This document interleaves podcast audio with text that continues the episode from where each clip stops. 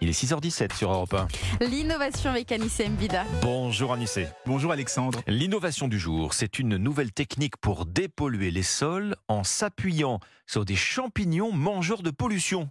Oui, ben on pense par exemple aux friches industrielles qu'on aimerait réhabiliter, mais qui sont gorgées de produits toxiques ou d'hydrocarbures.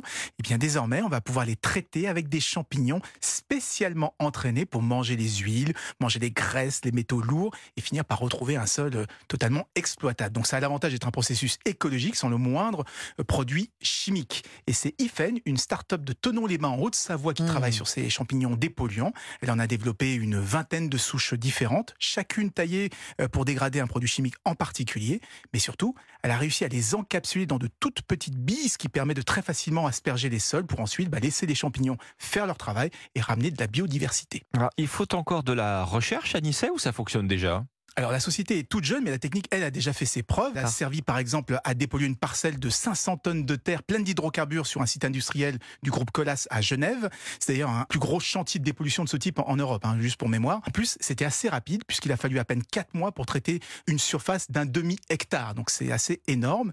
Alors là, on parle de friches industrielles euh, et d'hydrocarbures, mais il y a aussi beaucoup d'intérêt pour ces champignons dans le secteur agricole.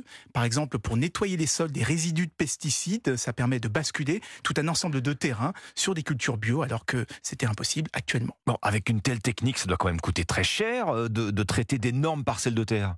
Alors aujourd'hui, oui, c'est très cher parce que on n'a pas vraiment le choix à part euh, retirer toute la terre euh, sur toute l'épaisseur polluée, la transporter, et la remplacer par une autre qu'on a ramenée d'ailleurs.